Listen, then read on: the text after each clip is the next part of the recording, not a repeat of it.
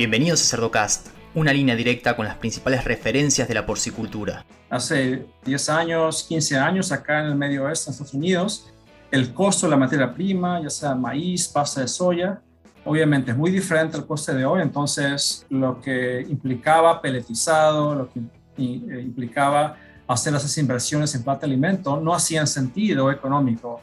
Hoy en día, a como el costo del alimento se incrementa, ese valor, que ese porcentaje de conversión alimenticia, ya sea 4, 6 o 8%, hoy en día tiene mucho más impacto, ¿no? Seguimos en las redes sociales y Spotify para tener acceso a información de calidad, continua y de acceso gratuito.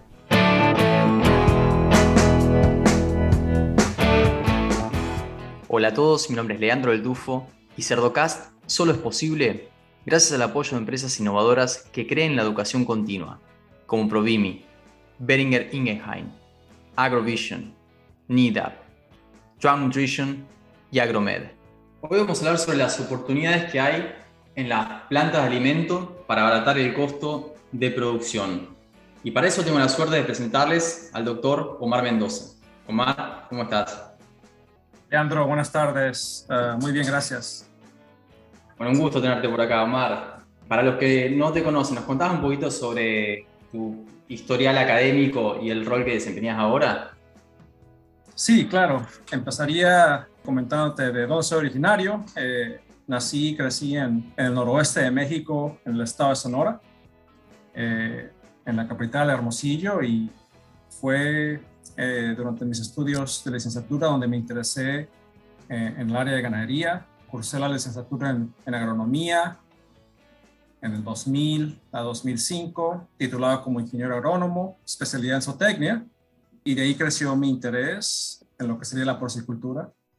Después de 2005 me trasladé a Estados Unidos, a la Universidad de Illinois, donde cursamos el programa de maestría y doctorado bajo la supervisión y tutela del doctor Mike Ellis, aprendiendo ahora sí en el área de producción aplicada de cerdos y con un énfasis en nutrición. Entonces, en mi entrenamiento clásico en nutrición, pero con un enfoque en la aplicación y de, la ciencia y terminamos en el 2011, ya hace 10 años, y de ahí me eh, localicé ahora en mi trabajo de hoy en día, donde soy el director de nutrición para una compañía de producción, uh, The Mashups, y estamos localizados en el sur de Illinois, pero con producción en diferentes estados en el medio oeste de, Estados Unidos. Muy bien, ¿con cuántas reproductoras cuentan ahí en The Mashups? Ah, sí, claro. Eh, la, compañía ha venido creciendo los últimos 15 ah, años. Es una de las compañías familiares más grandes de Norteamérica y hoy en día, Leandro, tenemos aproximadamente 180 mil vientres con producción de 4 millones de cerdos de mercado a través de siete estados y a diferencia de las grandes compañías de nuestro tamaño y escala, no estamos verticalmente integrados, sino nuestro principal modelo es producir uh, una canal y abastecer a las uh, principales uh, plantas empacadoras aquí en, Estados Unidos.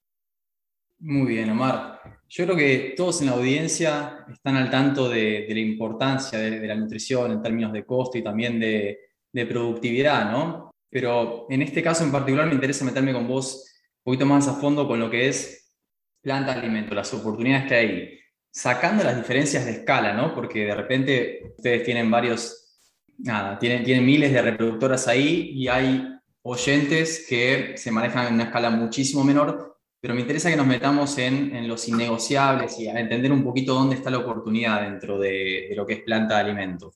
¿Me puedes compartir un poquito ahí tu, tu opinión sobre eso?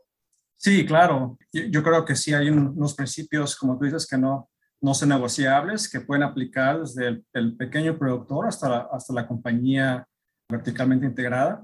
Obviamente, desde el punto de vista de planta alimento, es lo que abarca el programa nutricional, que ya sea aquí en Estados Unidos o en México o en Centroamérica o Sudamérica, es, va a ser uno de los mayores costos en, el ámbito de producción. Entonces, yo creo que los principios que se aplican a planta alimento, eh, comenzando con control de calidad, eh, materias primas, que va a ser lo que se va a utilizar para poder entregar esos nutrientes a los animales para crecimiento.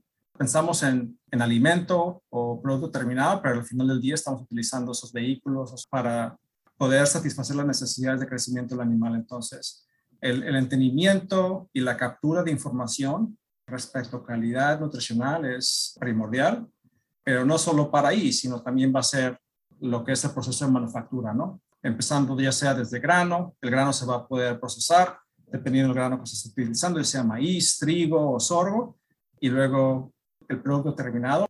Y no solamente paramos ahí, sino la forma del alimento, ¿no? Ya sea un alimento en harina, un alimento en, en pellet, pero sale de planta, llega a granja y luego es presentación en comedero, ¿no? Entonces, todos esos factores yo creo que tienen elementos de calidad, hay que entenderse bien y me gustaría aquí ahondar más específicos si tienes algunas otras uh, dudas.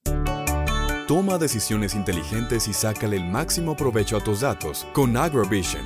Como líder global en gestión de datos, AgroVision ofrece programa de manejo, aplicaciones móviles y herramientas de gestión de informes para cerdas, engordas y granjas de genética porcina. Para más información visita www.agrovision.com/sa. Claro que sí. Sí, pasa que mi, percepción es que a veces en diferentes temas de producción se muestran muy picky, me sale la palabra, pero muy selectivos en cuanto a lo que es el proveedor y a veces escapa un poquito algo incluso más importante, que es ese control de materias primas, ¿no? Eh, que representa un costo muy significativo en las dietas. Entonces me interesa que nos compartas un poquito cuál sería, cuáles serían esos puntos de control en lo que es recepción de materias primas que tanto influyen en, el resultado, ¿no? Sí, claro. Obviamente teniendo el fin en mente, que es eh, desarrollar un programa nutricional de alta calidad.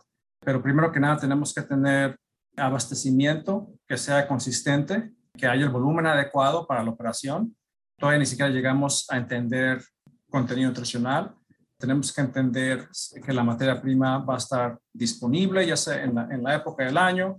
Eh, necesitamos también entender cómo va a fluir a través de la planta. He tenido bastantes experiencias donde hay algún ingrediente que podría ofrecer algunas ventajas de costos, pero no sale del camión o no fluye por la, planta de alimento. Entonces, he aprendido mediante experiencia que el punto logística es importante sin llegar todavía a calidad nutricional. El otro ámbito es, eh, yo creo que los factores nutricionales o factores eh, antinutricionales, ¿no? Las características físicas del ingrediente van a ser importantes pensando ya en el, en el área biológica o en el, en el, animal, la palatabilidad o la aceptación por el animal, los límites prácticos del ingrediente.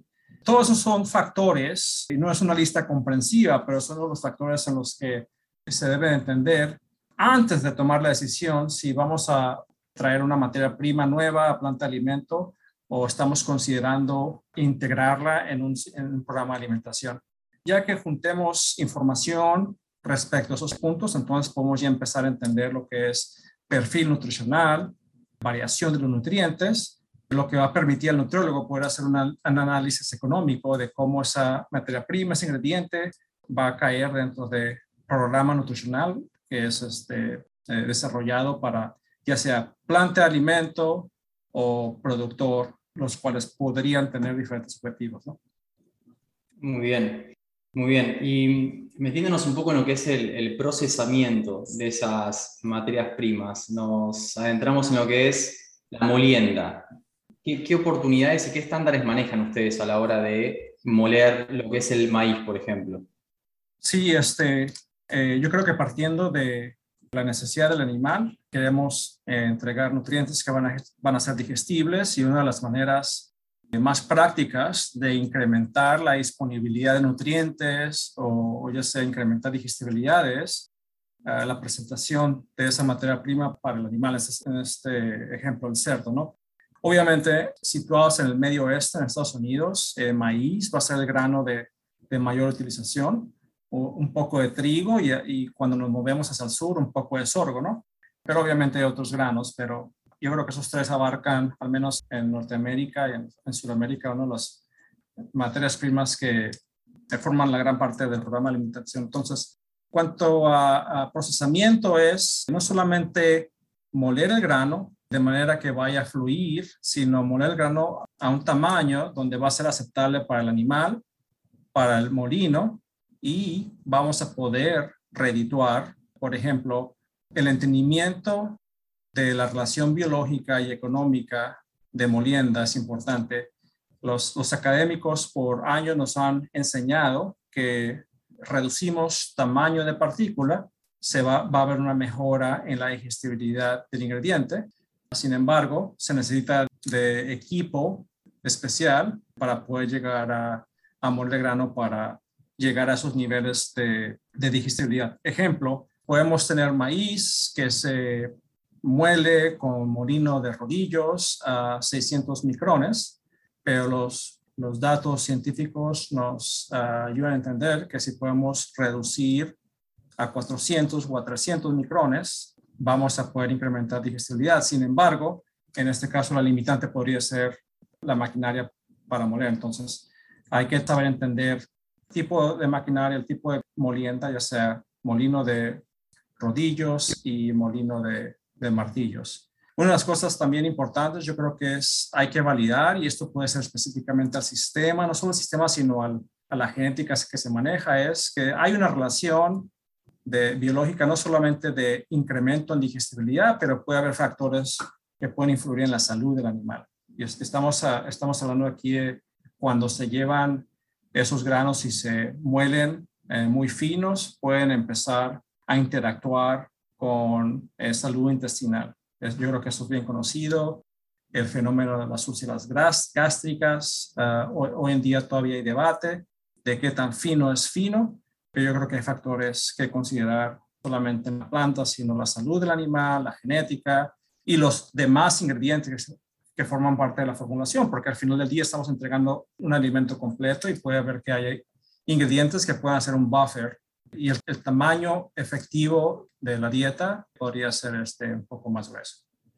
Sí, hay una oportunidad. Hay diferentes estudios realizados, ¿no? Pero creo que el consenso está que por cada 100 micras de reducción en el tamaño de partícula, mejoramos la conversión alimenticia entre 1,1, 1,3, dependiendo de, del estudio. Y la recomendación es ir, nada, en un tamaño de partícula lo más reducido posible, pero entran estos problemas de úlceras gástricas y mismo de de fluidez de alimento, ¿no? que puede llegar a ser un, problema en, muchas granjas.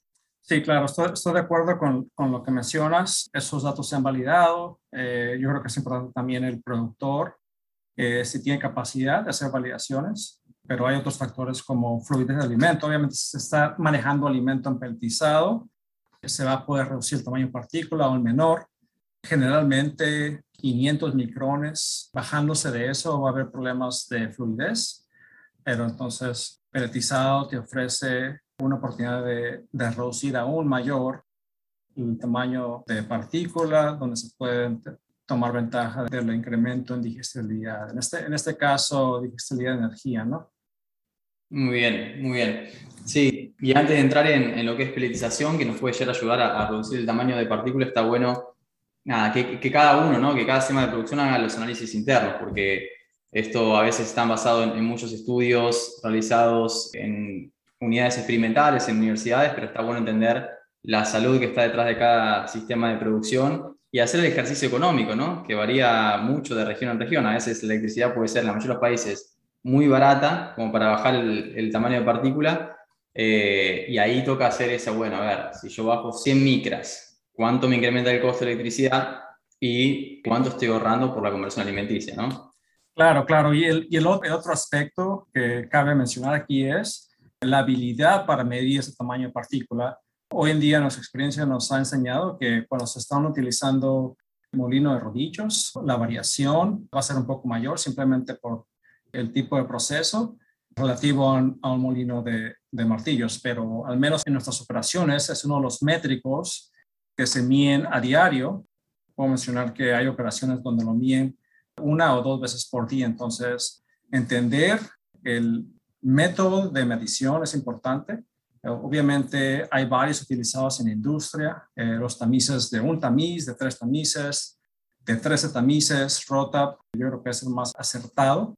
Entonces, yo creo que habrá que entender cómo se comportan los datos, porque pueden haber factores donde vamos a tratar de llegar a moler a 400 micrones y la siguiente semana cambiamos a una diferente tolva donde la humedad se incrementó, eso va, va, a influenciar. Entonces hay que, hay que tener un sistema de control de calidad también para poder entender cómo se desarrolla ese tamaño de partícula y es una de las cosas que la planta alimento puede contribuir. Esos, esos datos eh, son necesarios. Muy bien.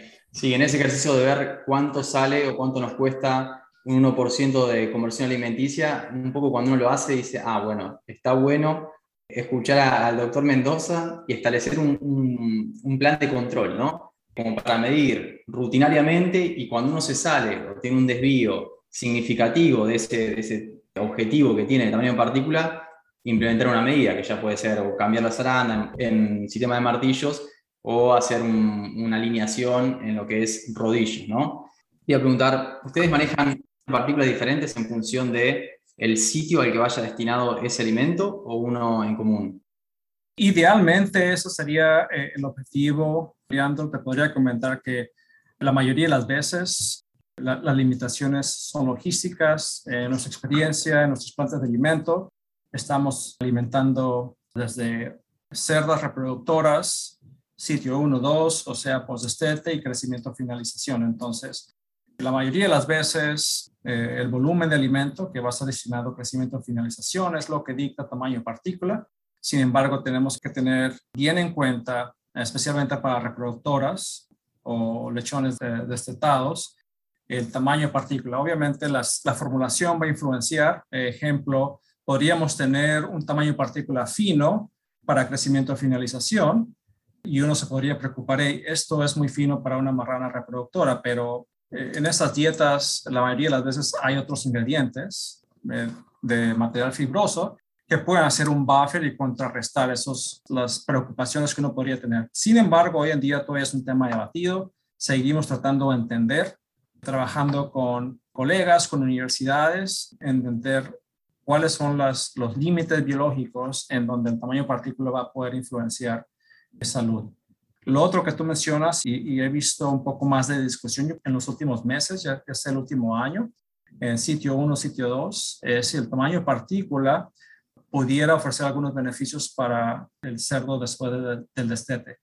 Lo que he visto, podido entender es que hay unas ideas eh, relativo a si podemos mejorar salud gastrointestinal ofreciendo un tamaño de partícula tal vez un poco más, más grueso para reducir irritación de intestino cuando hay otros estreses donde hay infecciones bacterianas, etcétera, etcétera. Entonces yo creo que eso es un área bien interesante y, vamos, a, vamos a tratar de entenderlo, ¿no? Pero, pero sí, esto ya llamaría a la planta de alimentos si están alimentando uh, las diferentes etapas, el mantener diferentes tamaños de partículas.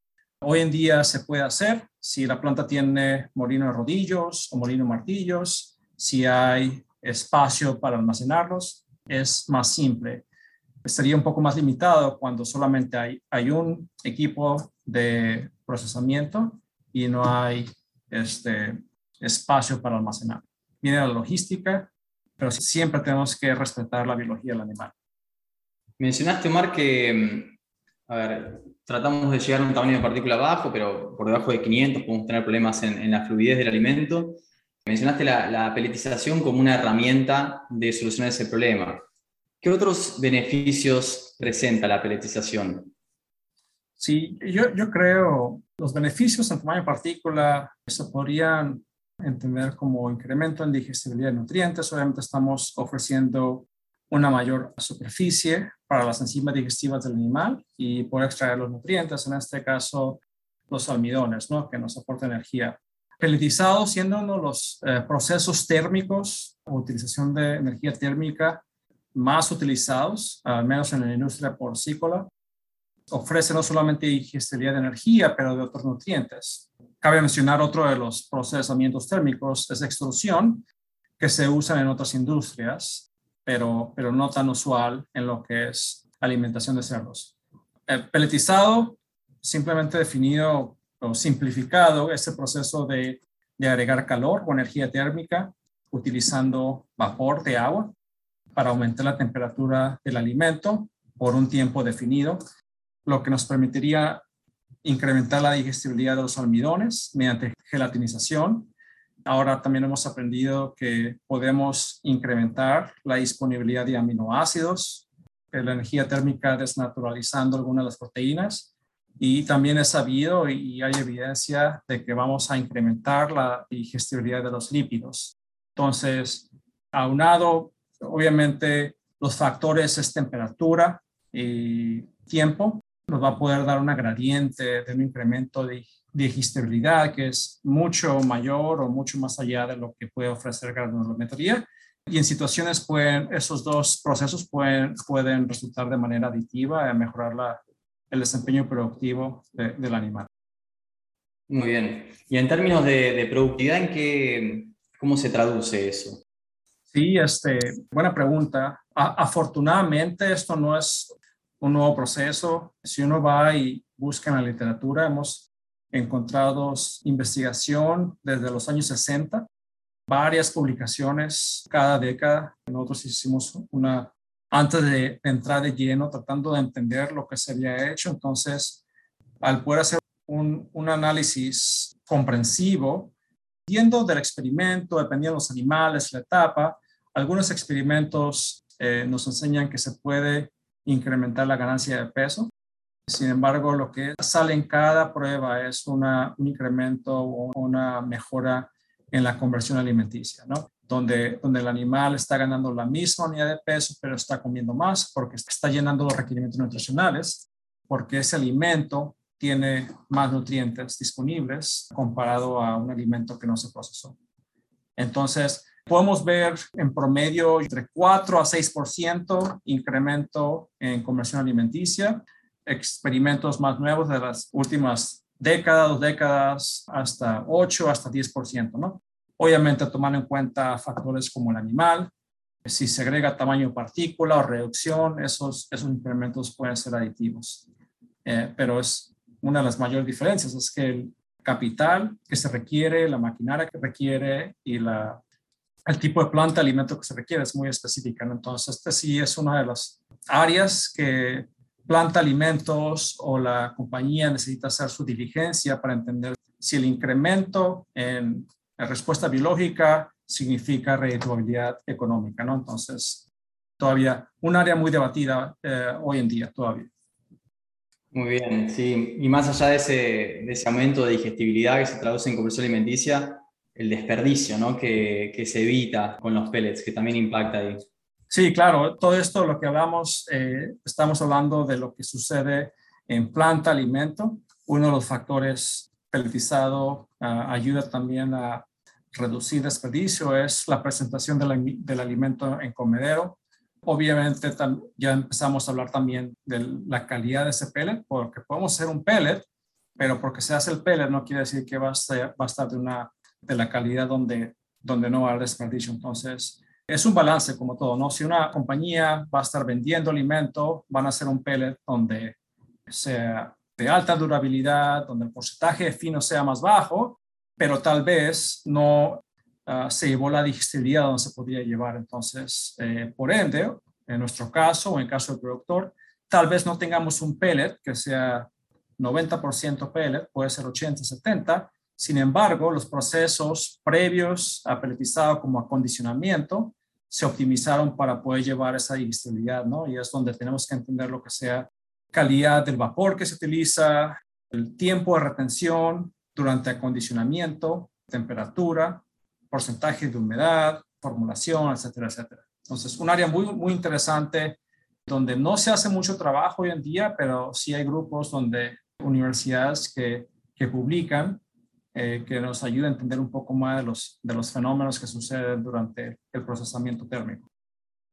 Muy bien, Omar. Sí, em, yo invito a los, que, a los que están escuchando a que con estos números que, que estamos desarrollando acá se haga una especie de análisis de dónde está la oportunidad, ¿no? ¿Qué representa un 1% en la conversión de bajar 100 micras el tamaño de partícula? O, o mismo, a ver, no desarrollamos mucho, pero en lo que es control de materias primas, que representan un 1% más en la humedad del maíz, que uno compra toneladas, o 1% en la proteína de la soja, que vemos en mi experiencia ¿no? en la industria, vemos que fluctúa y que muchas veces no hay un, un sistema o no está sistematizado la, la, evaluación de esa materia prima, ¿no?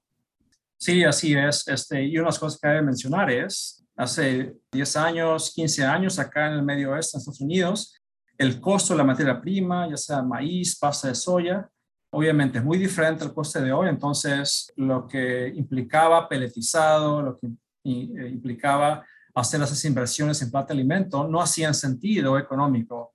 Hoy en día, a como el costo del alimento se incrementa, ese valor, que ese porcentaje de conversión alimenticia, ya sea 4, 6 o 8%, hoy en día tiene mucho más impacto, ¿no? Cuando entre más caro el alimento y entre más podemos este, incrementar esa respuesta biológica, va a haber más eh, rentabilidad para la operación, ¿no? Entonces, hablamos mucho de biología, hablamos mucho, de proceso, pero es muy importante que se tenga bien ajustado lo que son los análisis económicos. Y, y como está cambiando el mercado, la volatilidad en precios, hay que, estarlo, hay que estarse preguntando, porque no es solamente una vez hacemos el análisis y hacemos la inversión, porque puede haber, como sabemos, todos en ciclos y hay ciclos donde uno se debe preguntar, hey, vamos a, a, pagar las máquinas porque no es redituable.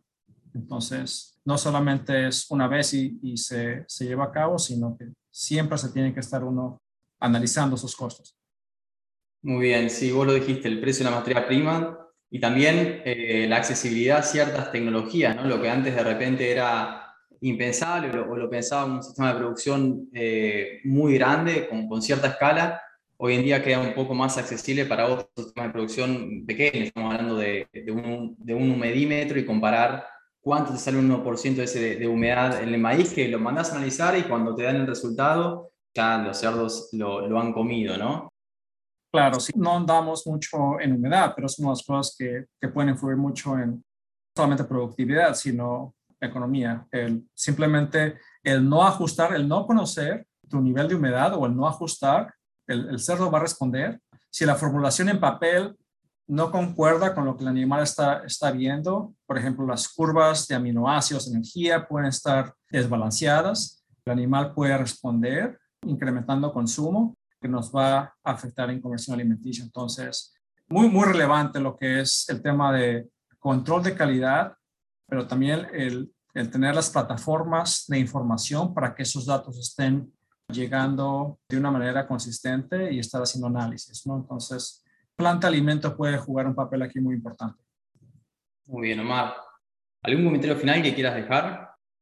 Yo creo que, bueno, recalcando control de calidad, el otro ámbito es que hay oportunidad para hacer investigación y desarrollo. Todavía hoy en día hay bastantes preguntas que responder, específicamente las que relacionan con los impactos de nutrición y salud. Hoy en día se está entendiendo un poco más de esas relaciones biológicas, pero no podríamos decir que las entendemos. Entonces, cuando uno se hace el cálculo, voy a reducir tamaño partícula, voy a alimentar 300 micrones y hacer esa, esa decisión en un silo sin tener en cuenta salud del animal puede no resultar en, el, en los objetivos que teníamos eh, en mente, ¿no? Otra de mis recomendaciones o cosas que tratamos de hacer es la comunicación. La comunicación no solamente entre nutriólogo, sino en el profesional de control de calidad, la comunicación con el comprador de grano y la comunicación con el gerente de planta alimento y con el equipo de producción en granja. No podemos estar haciendo esas decisiones en aislamiento, sino tenemos que todos tener en cuenta el objetivo de la operación, ya sea una planta de alimento que va a vender alimento o una empresa verticalmente integrada. Entonces, eh, eso no se deja de, enfatizar. Tal vez un ejemplo es que se ve muy a menudo, es que el comprador de grano va, quiere agarrar una materia prima, está barata, pero sin tomar en cuenta perfil nutricional o control de calidad, lo que puede estar trabajando en sentidos opuestos, ¿no? Entonces, eh, comunicación, como en cada industria, pero sin embargo en esta industria es, es bien importante. Bueno, nada, espectacular. Te agradezco mucho tu participación en, en, este episodio y me parece que va a dar para más, ¿no? Porque es, es un tema que, que, es extenso. Sí, muchísimas gracias, Leandro, y hasta la próxima. Un abrazo. Y a los que llegan hasta acá, les pido que piensen también en otros profesionales de la industria porcina y le compartan este episodio, para que todos podamos sacarle provecho a la palabra de los principales referentes de la porcicultura. Un abrazo grande y hasta el próximo episodio.